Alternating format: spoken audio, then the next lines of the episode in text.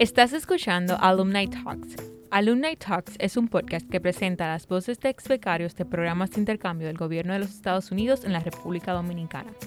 Aquí escucharás sus historias como participantes de un programa de intercambio en los Estados Unidos y cómo aprovechan esta experiencia para apoyar sus comunidades en la República Dominicana.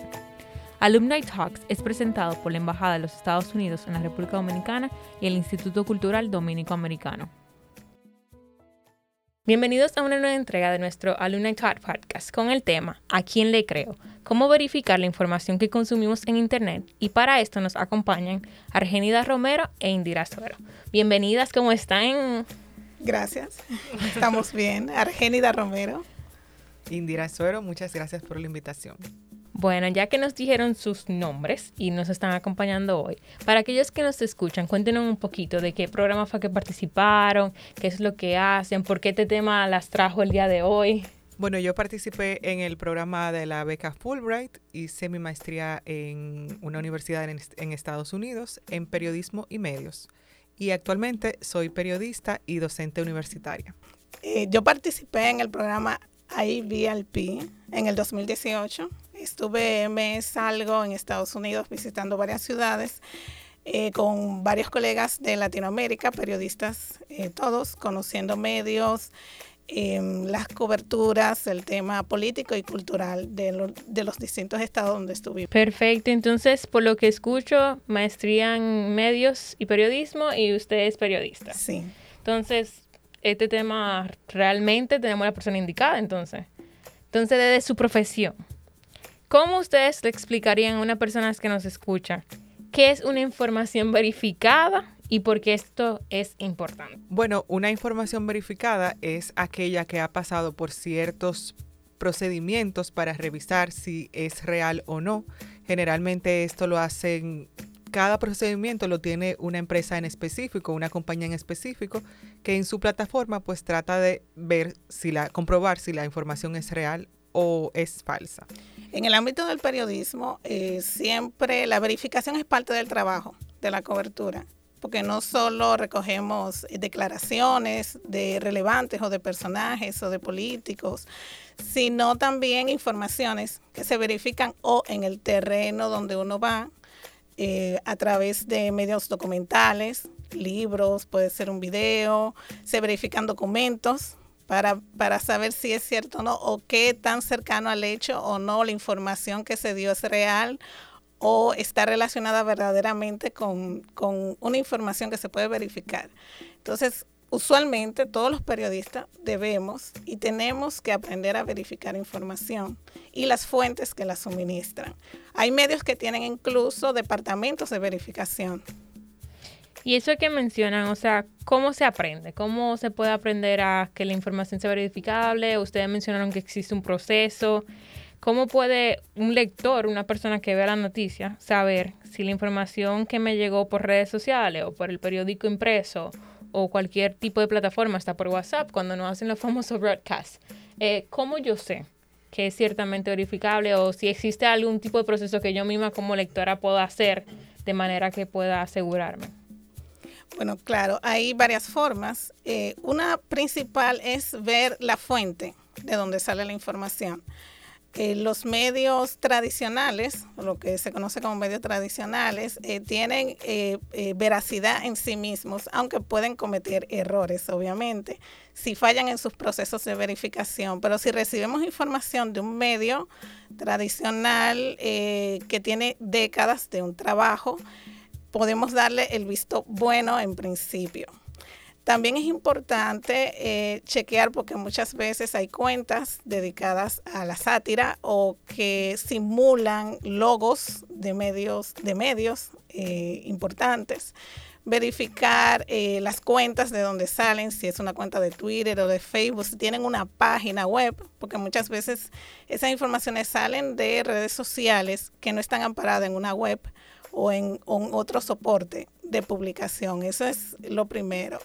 Eh, lo segundo también ver cómo están escritas esas informaciones. Eh, los medios eh, tienen una especie de idioma, vamos a decirlo así, tienen una manera de redactar y de informar.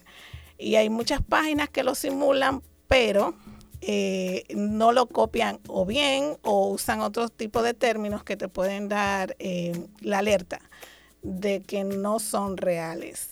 Eso en, en primera instancia. Bueno, también como dice Argénida, retomando eso que ella dice de cómo está escrito, hay algunas veces que uno ve una información y tiene faltas ortográficas como que no tiene sentido, que, que están ahí y que no, que para nada funciona. Eh, y eso es una en cierto modo nos da como que una pista de que una información es falsa, porque generalmente por un periódico o un medio que se respete, la información, cualquier tipo de información pasa por un corrector de estilo. También quería agregar que al momento de verificar, se puede hablar de verificación exclusiva para periodistas, que ya es como que un método mucho más formal y demás, pero la gente también puede, con, con de las de los consejos que dio Argénida, también puede ver si una noticia o una información es falsa o no. Hay otros también otros tips que yo podría dar y es, por ejemplo, ver si yo veo una noticia que dice, no sé, se acabó, se va a acabar el mundo en tantos días. Yo tengo que ver, ir a Google y buscar si esa información la han reposteado o ha, aparecido en otros medios. Eso generalmente funciona. Y por igual también, no solamente quedarme en el en el título y en la imagen de la noticia, sino entrar al artículo y leer a ver qué tal. Sí, hay que tomar en cuenta también que muchas noticias virales apelan a los sentimientos, a los sentimientos de las personas. Eh, y eso se, utiliza como catapulta para, eh, para difundir falsedades.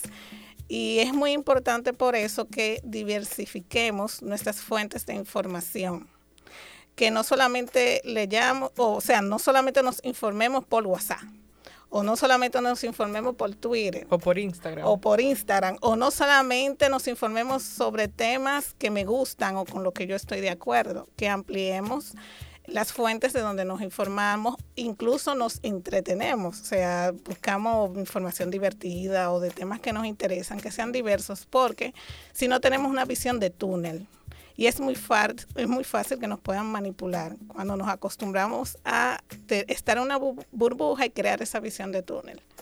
Algo que quizás teníamos de haber mencionado al principio, pero ustedes, por ejemplo, han mencionado palabras como diferentes plataformas, diferentes fuentes, diferentes formatos, corrector de estilo. Para aquellos que nos escuchan, que quizás eh, se hacen la primera pregunta, o sea, ¿a qué tipo de información se están refiriendo? ¿A qué tipo de plataforma enfocada? Si bien nuestro podcast de hoy está enfocado, nuestro episodio, a la verificación de información que consumimos en Internet, pero también tenemos que ser realistas de que cuando hablamos de información, eh, hay diferentes plataformas. ¿Pudieran mencionarnos un poquito brevemente a qué nos referimos con información y cuáles son esas diferentes plataformas? Las plataformas en sentido amplio son los medios o las herramientas por donde nos informamos, por donde recibimos la información.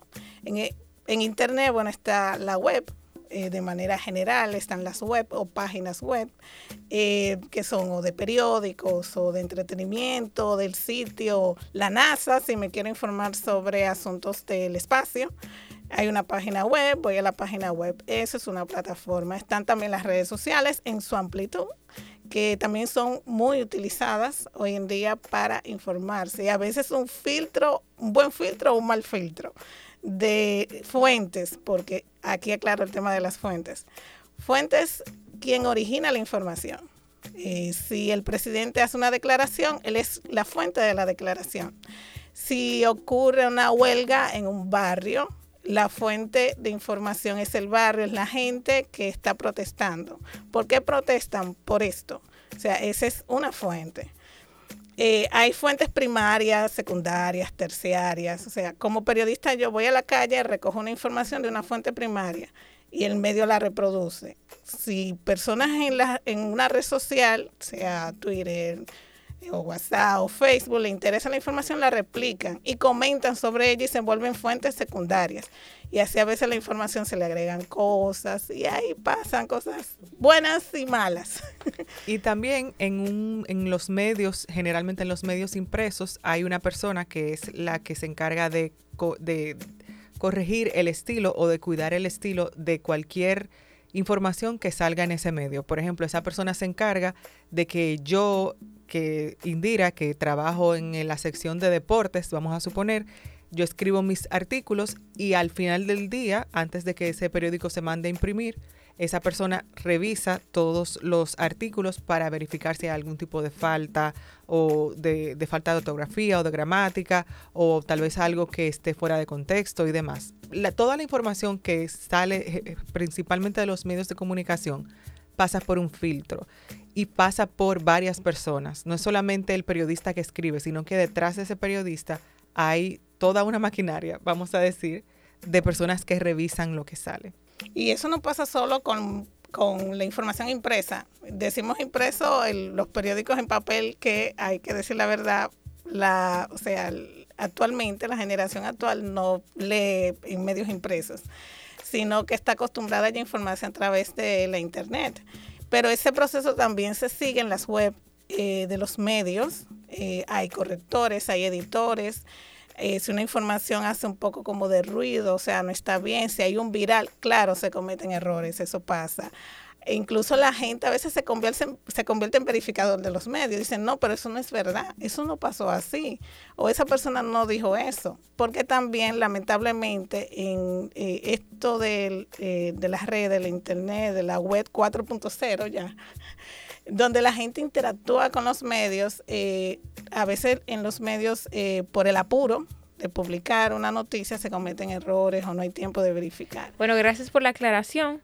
Entonces, ya que estamos hablando de la verificación y todo eso, hemos visto que hay situaciones de estafas y también hemos visto cuentas que son falsificadas. Ahorita ustedes mencionaban de que, bueno, cuando tú estás leyendo algo, si tú ves X si tú ves alguna fuente que tú sabes que es conocida mundialmente y luego tú encuentras un artículo con falta ortográfico o algo, eso te da un indicio de que puede ser una falsedad. Sin embargo, cuando nosotros vemos estas cuentas que son verified, que tienen como alguna, el azulito o, otra forma de que ya socialmente reconocemos como, ¿verdad? Como que son verificadas en alguna plataforma. ¿Cómo puedo yo saber si hay falsedad a veces en ellas. ¿Hay alguna forma de saber, lo que sé yo, una aplicación o algo? eso simplemente sería ya la intuición. Bueno, hay algunas plataformas digitales, en el caso de Twitter, por ejemplo, que si yo, aunque tenga mi cuenta verificada, publico una información sobre un tema en específico, esa misma plataforma debajo de la información me dice, eh, esta es una información que puede ser engañosa, no sé si aquí en República Dominicana esté esa, esa característica, pero sí se está implementando y más con los temas que hemos venido enfrentando durante los últimos dos años. Este es, es un tanto difícil, yo diría, no sé qué piensa Argénida, pero es un tanto difícil también uno saber si una persona está, aunque tenga su cuenta verificada, publicando información verdadera o no. Este, pero generalmente una persona que ya tiene su cuenta verificada, al menos si es alguien que hace opinión pública, es alguien que pasó por un filtro de la misma plataforma digital en la cual tiene alojada su cuenta. Porque para una persona tener un, el azulito o la, el verificado, pues le hacen una serie de preguntas y demás. No sé, Argénida, si quieras. Bueno, la verificación en las cuentas lo único que te dice es que esa persona es quien dice ser de cómo esa persona maneja la información que compartes es otra cosa. Entonces, aquí hay un poco de sentido común, que a veces no está común, eh, de inteligencia y de aprendizaje. Eh, por eso decía anteriormente la, la, necesidad de no tener visión de túnel y de evitar las burbujas, de amplificar, ok, sigo a personas que me hablan de eh, astronomía, pero eh, sería interesante y es siempre bueno que sigas varias personas que te hablen del tema para tú tener varias fuentes de la información y también ir a páginas reconocidas que trabajan el tema. Aquí por el Museo eh, de Geografía aquí, por ejemplo, trabaja ese tema. Hay una unidad, hay un departamento y hay personas que hacen observaciones astronómicas y todo eso. Búscalas en las redes, también síguelos. O sea, es ampliar porque a veces no es tan sencillo. Hay páginas dedicadas a verificar información y periodistas también que han iniciado proyectos de verificación específico. Hay algunos periodistas que dicen que eso no es necesario, hay otros que dicen que sí, que es muy necesario y se hace una verificación mucho con la política, es una de las áreas donde más se verifica porque obviamente los políticos a veces usan mucha demagogia, en campañas también crean mucha manipulación y se supone que el papel de los periodistas o de los informadores con ética y responsabilidad es verificar si lo que realmente dicen es cierto o no.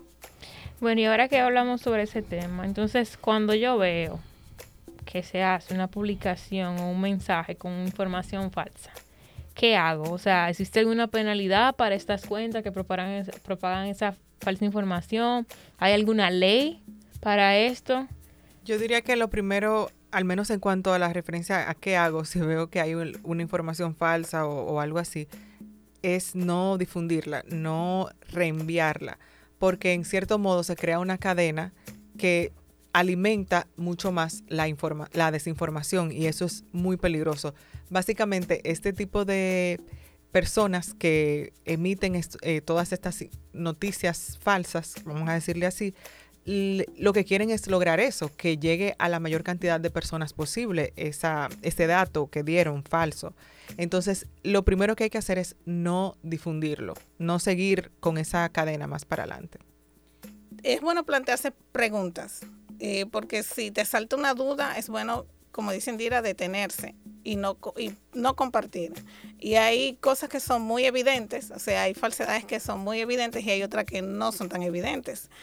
Por ejemplo, hay, está el deepfake, o sea, se pueden montar rostros en video que no corresponden a la persona que está hablando.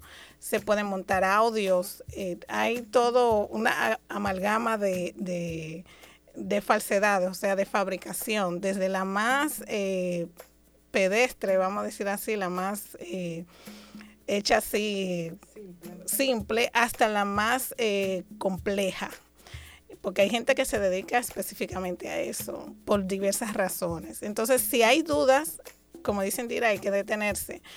Está y hacer hay lo que se llama una búsqueda inversa en Google, se pueden buscar en fotografías, puedes tomar parte del texto, lo que te causa ruido y buscarlo. Eh, para ver si hay otras fuentes que dan veracidad a esa información o la apoyan y ver qué tipo de fuentes son esas, si son fuentes confiables o no. En cuanto a las leyes es un poquito más complicado porque está el tema de la libertad de expresión. Entonces ahí ya hay, un tema, tú no puedes hacer censura previa a una persona. Entonces también decir algo en sí no es un crimen, las consecuencias sí pueden ser, sí puede haber consecuencias legales.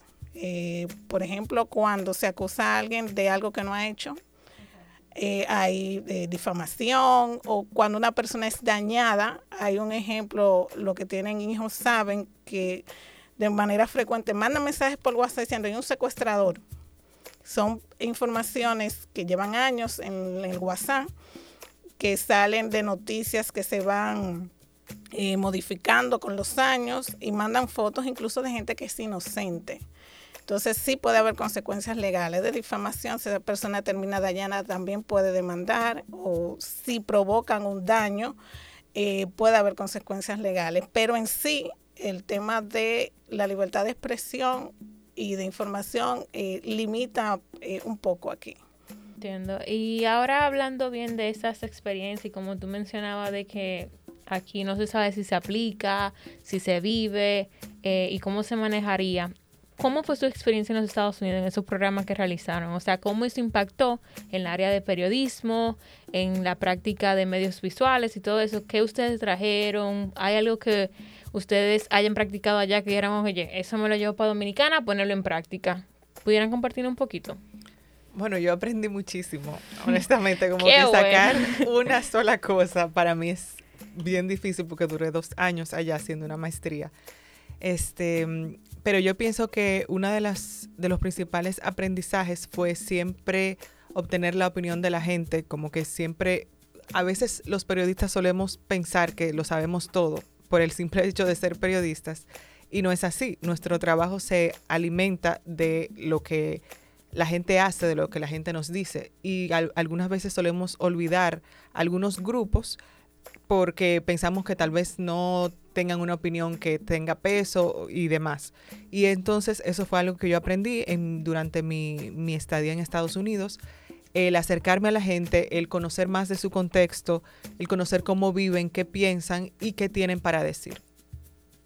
En mi caso fue un tremendísimo aprendizaje, sobre todo por el intercambio, con, tanto con periodistas eh, norteamericanos como con los colegas de América Latina que estuvimos en la experiencia, porque eh, aprendimos de las experiencias, por ejemplo, de verificación en Estados Unidos, que ha sido pionero uno de los países pioneros en proyectos de verificación, especialmente en la política.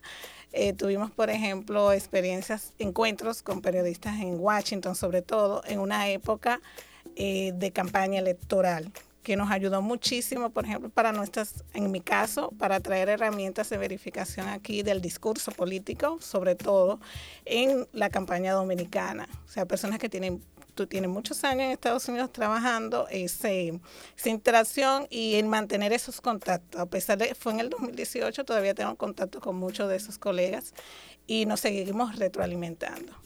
Definitivamente, así cuando nosotros nos somos de intercambio, no solamente crecemos en lo profesional, sino también en lo personal. Y me imagino que más ustedes en el área de periodismo, que tanto tienen que trabajar con personas, eh, fue, me imagino que, o sea, fue una experiencia increíble.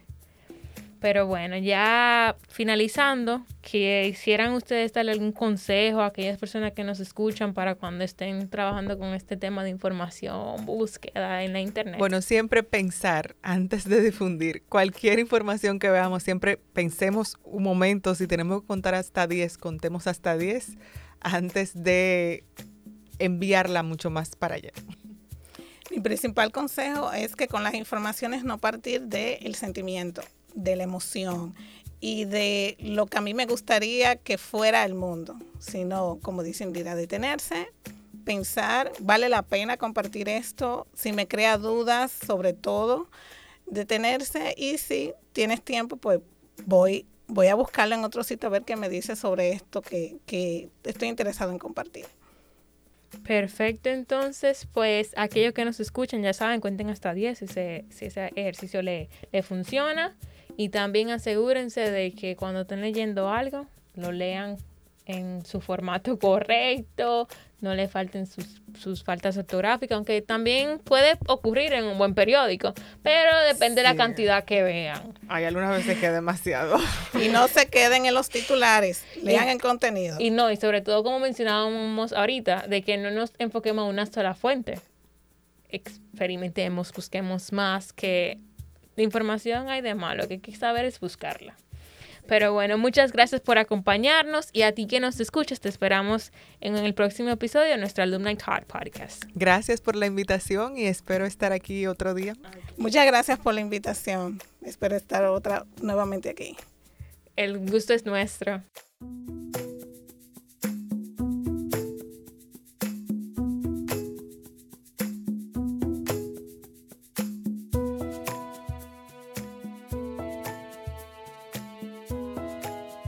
Puedes escuchar este y todos nuestros episodios en Spotify, Apple Podcasts, Google Podcasts y YouTube.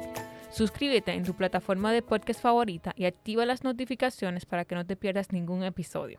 El podcast Alumni Talks es presentado por la Embajada de los Estados Unidos en la República Dominicana y el Instituto Cultural Dominico Americano.